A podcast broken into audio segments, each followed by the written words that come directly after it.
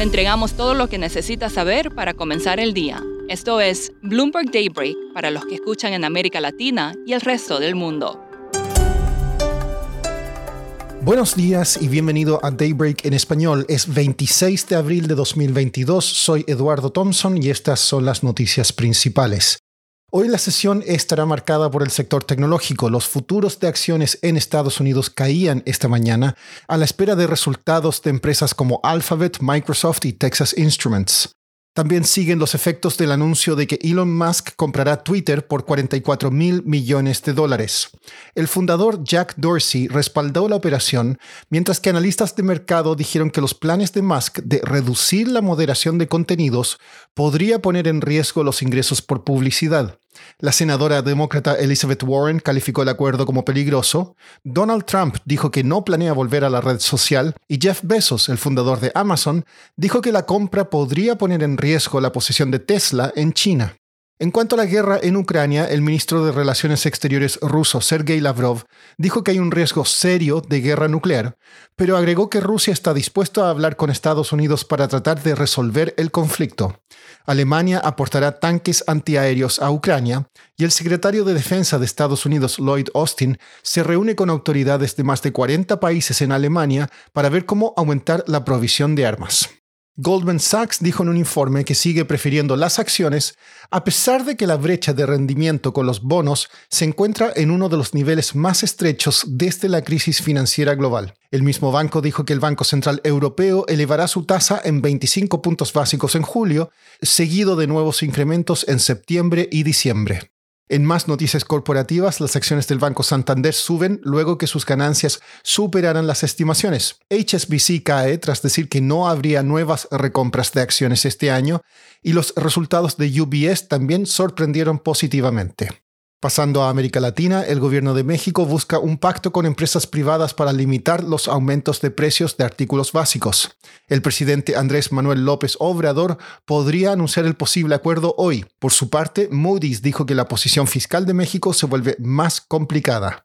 En Colombia, Jaime Gilinski envió una carta al presidente ejecutivo de Grupo Sura pidiéndole que convoque a una asamblea extraordinaria para elegir una nueva junta. Gilinski habría aumentado su participación en Sura a casi el 25%, suficiente para asegurar un tercer puesto en el directorio. Emmanuel Macron fue reelegido como presidente de Francia, pero el resultado fue bastante cerrado. Acá, Sami Adgirni, periodista de Bloomberg News en París, comenta qué significa este resultado para Macron. De hecho, a pesar de la ventaja muy larga que ha tenido Macron en las urnas, ha sido una victoria sin brillo. Claramente en la campaña no hubo la misma energía, la misma pasión que en la elección anterior en el 2017. Hay que recordar también que el primer turno ha sido muy, muy, muy fragmentado y eh, en la segunda vuelta lo que pasó fue que mucha gente le dio un voto a Macron como rechazo a la extrema derecha más que un apoyo a Macron. Sami, en medio de la crisis de Ucrania, ¿cuál fue la promesa central de Macron?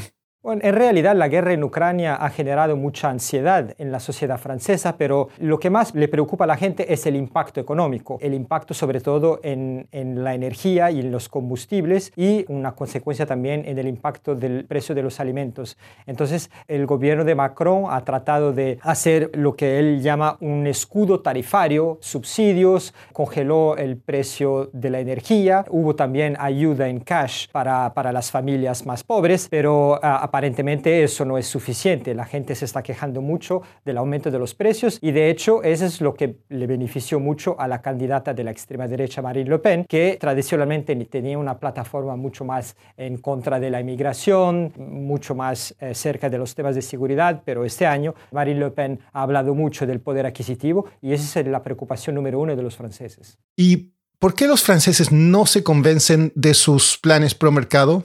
Macron eh, quiere aumentar la edad de jubilación del 62 para los 65 años y hay mucha resistencia, pero de hecho esa es la gran promesa que hizo a sus electores eh, más conservadores, más, más de derecha, pero va a ser difícil implementarlo sin que haya bastante tensión social en los próximos meses. Por último, en Europa crece la oposición al modelo multiclub en el deporte, en el cual un holding es dueño de varios clubes de fútbol.